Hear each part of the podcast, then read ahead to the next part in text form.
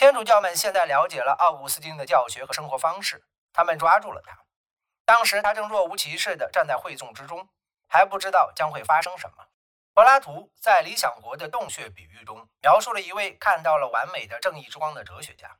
但他在这之后必须返回洞穴，将正义的形象带给那些仍身处黑暗中的人们。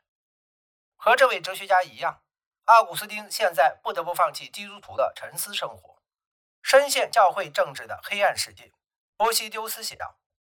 他们大声疾呼，要求奥古斯丁这么做时，他泪流满面。”我们的这名新牧师获准在西波教会的花园中成立一所修道院。从这以后，奥古斯丁渐渐成为一名公众人物，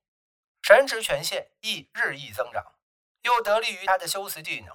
最终成为一名影响力很大的基督教思想家。公元392年。他邀请一位常驻西波的摩尼教牧师进行公开辩论，极为有力地驳斥了他的论点，竟使这可怜的人逃离了西波。诺斯替异端在民众中的人气也开始下降。四年后，教会主教瓦勒留逝世，奥古斯丁成为西波新主教，在该职位上一直做到离世。受任主教后不久，奥古斯丁开始撰写其最出色的著作《忏悔录》。书名 Confession，意指指责自我、颂扬天赋。这一观念将持续不断地进行自我审视，置于忏悔的核心地位。直到后来几个世纪中，天主教会才正式将忏悔作为圣礼，要求人们向神父坦陈自己的罪行，以求赦免。受洗十年后，阿古斯丁已彻底远离了依靠自身的理想主义。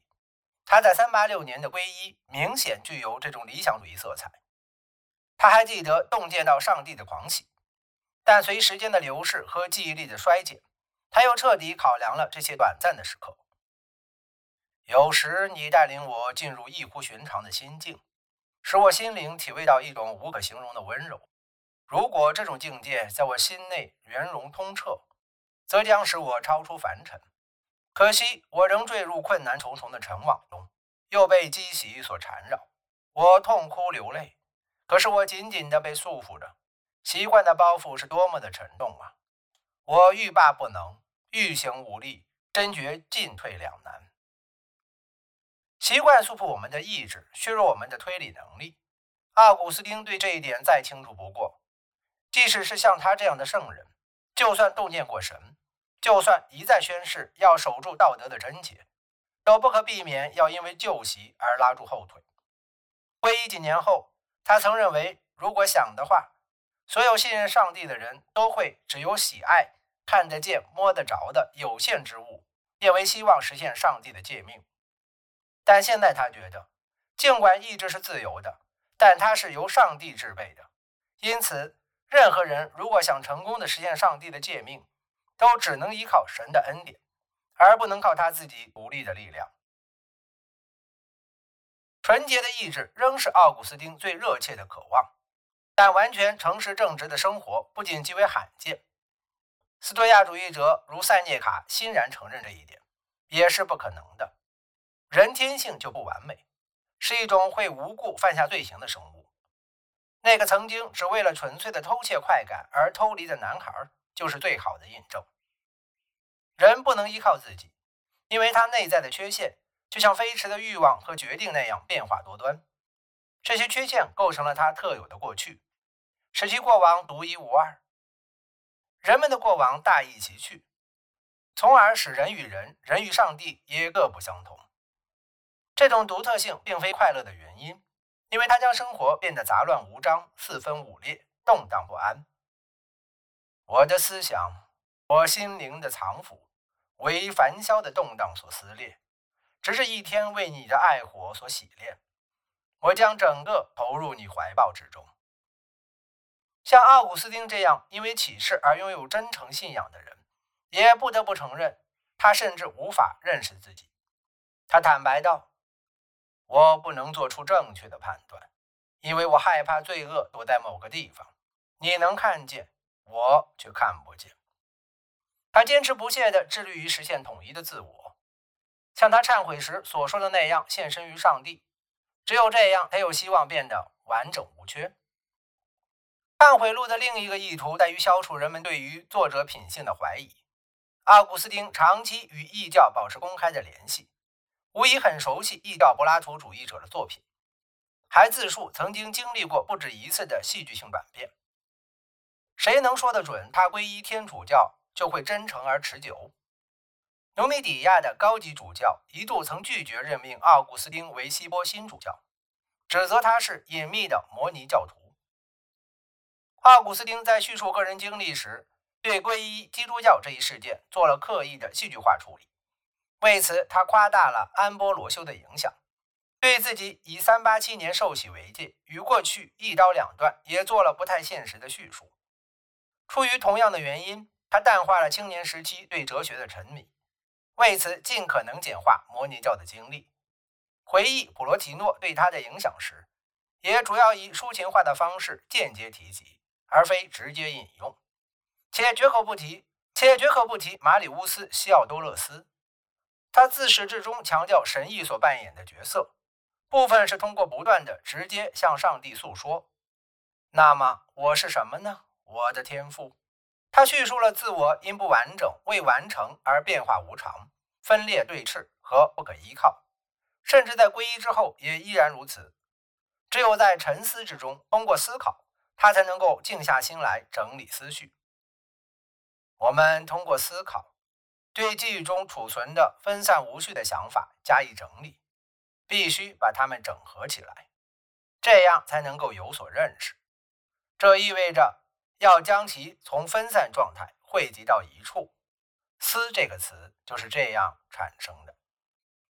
事后来看，思考就是要求创作一桩叙事，即通过重新整理，将生活中的事件构成一个深思熟虑的整体。使其能够被认识，这样就有了忏悔录中反思式的自我描述。奥古斯丁以对上帝坚定不移的爱为基调，且渗透着一种事后的认知，即圣恩在塑造他以往的生活中那些混乱无序的事件中发挥了压倒一切的作用，对以往的经历做了一致的解释，从而创造了一种叙事的统一。这种回顾性的重新解读，成功的从各种不同要素中创造出一种理性的统一，将痛苦与快乐、罪孽深重的行为与欣喜若狂的洞见整合在一起，描绘了一个竭力维护其道德纯洁性的基督徒的形象。完成忏悔录后，奥古斯丁撰写了大量散文，传授了无数布道，发表了大量文章。此外，还创作了两部系统化的神学巨著。《创世纪自译注》和《论三位一体》这些作品中，理性的主张受到严格的限制，因为其论据的前提必须立足于信仰。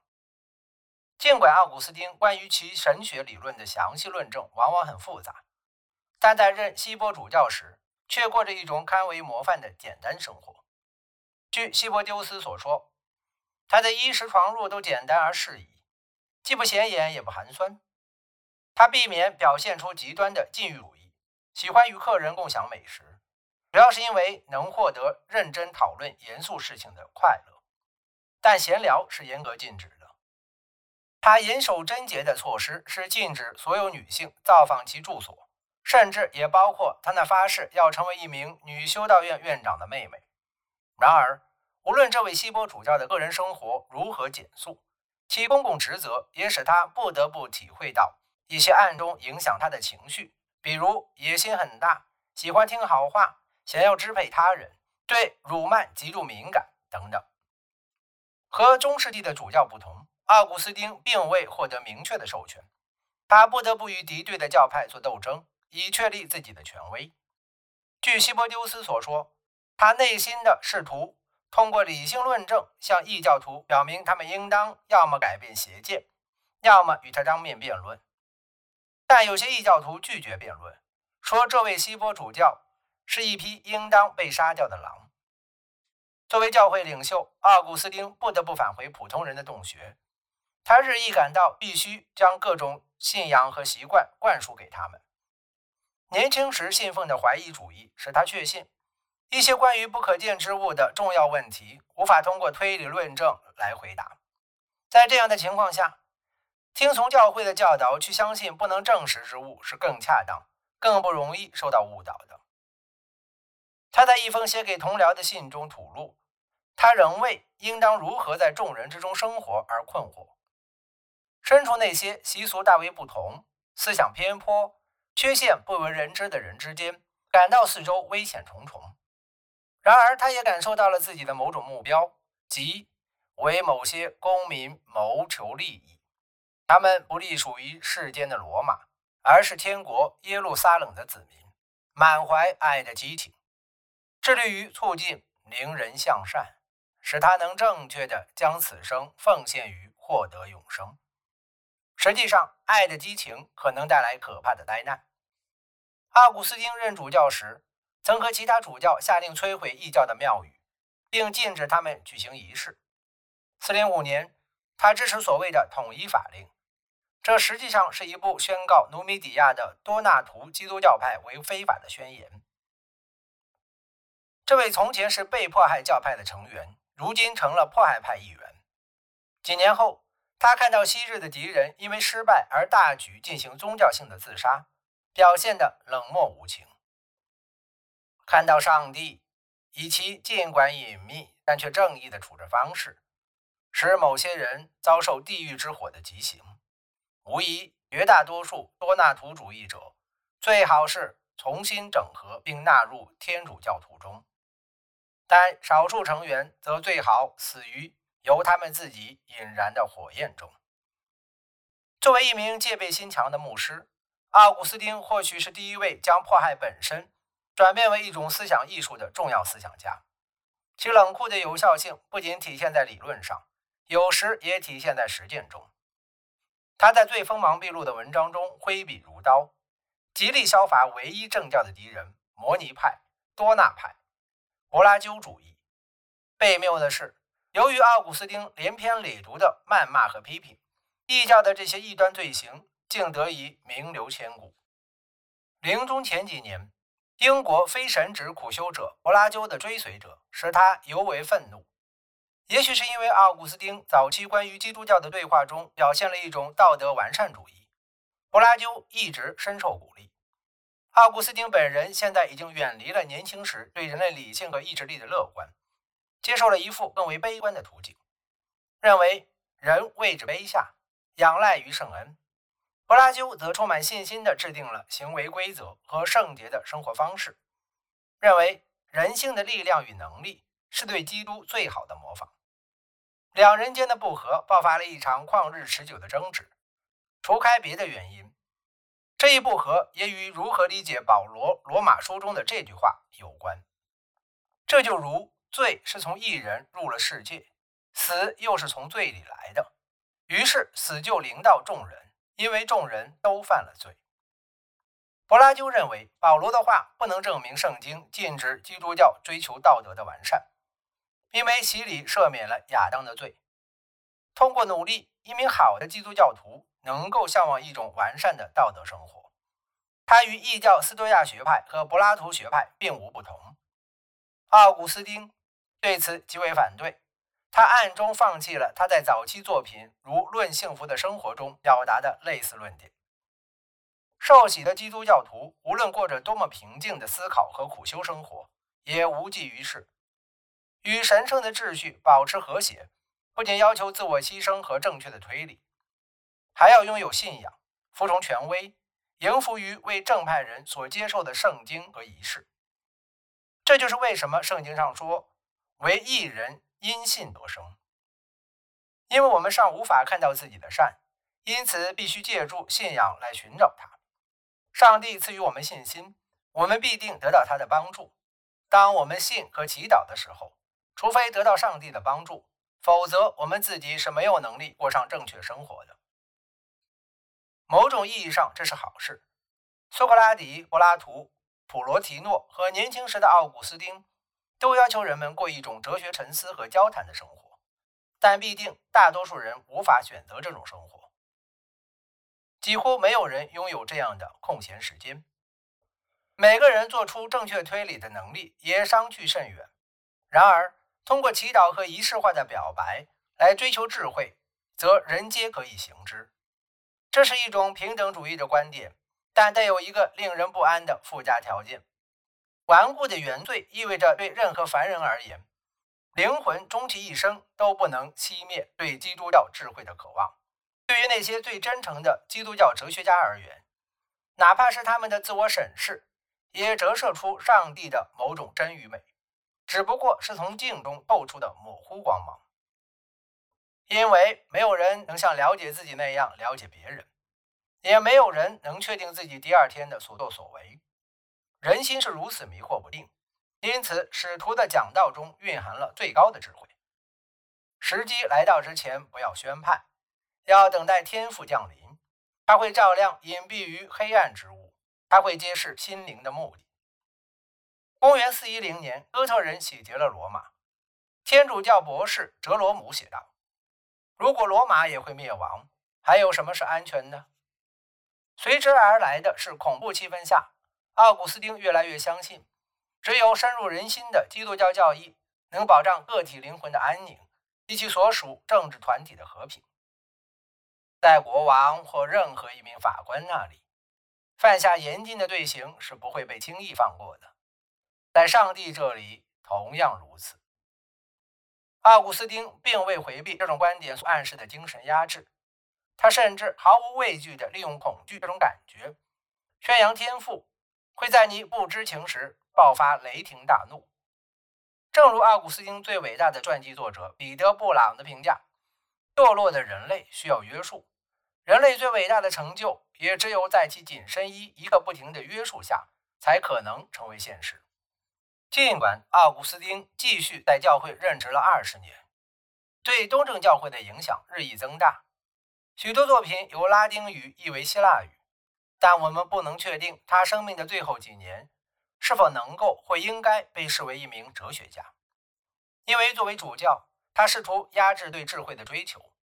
哲学这一概念现在使他左右为难。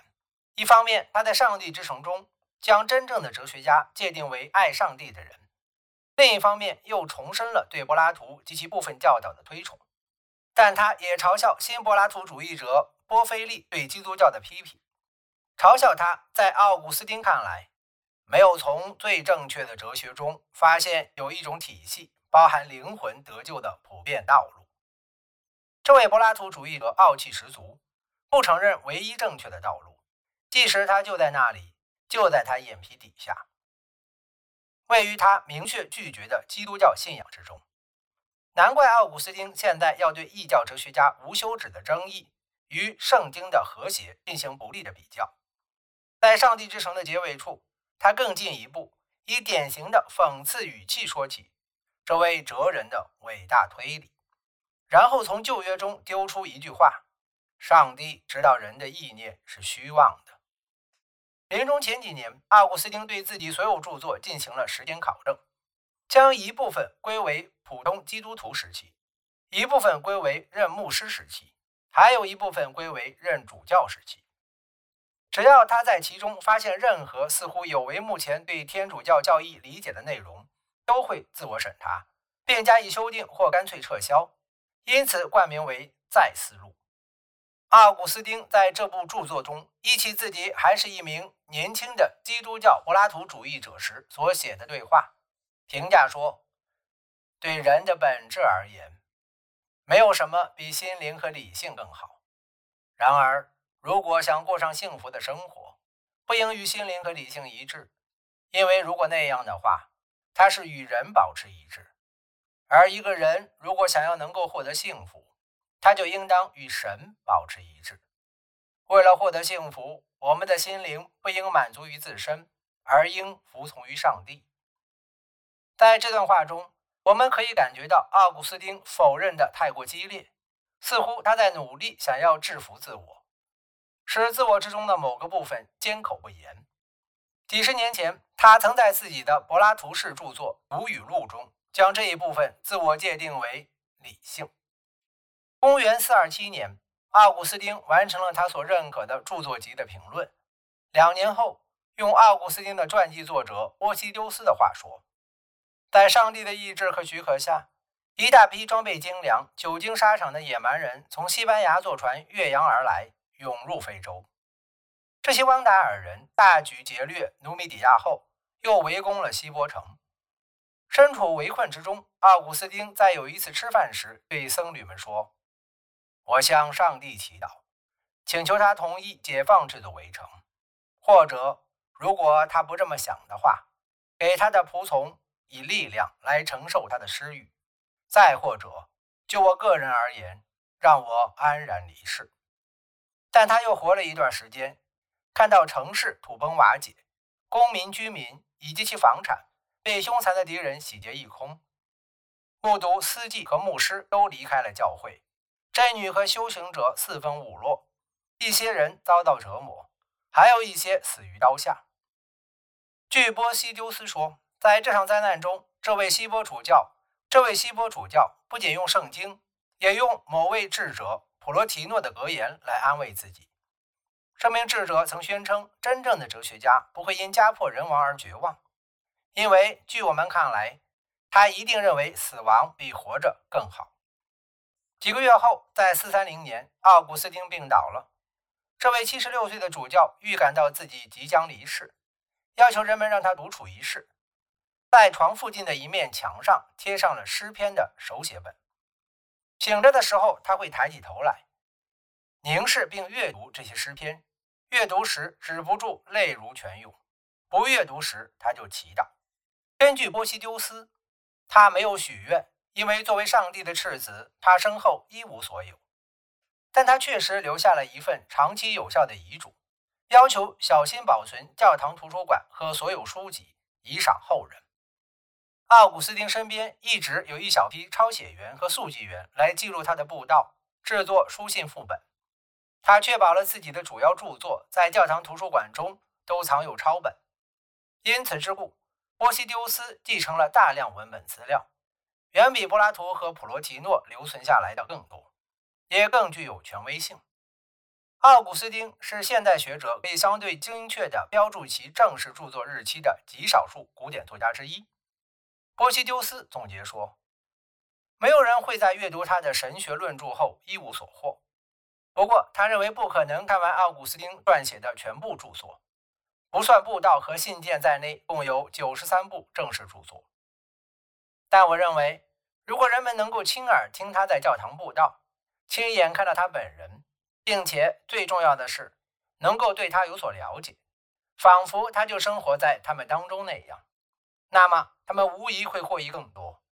因为他真正实现了言行一致这句话。奥古斯丁逝世时，身处正土崩瓦解的帝国的偏远省份，只对少数天主教徒的精神生活有一定的影响力。但由于这位主教在波西丢斯的帮助下，谨慎地为后人留下了主要作品，一定程度上奠定了创建天主教的思想基础。因此，逝世后对基督教理论和实践的影响十分深远。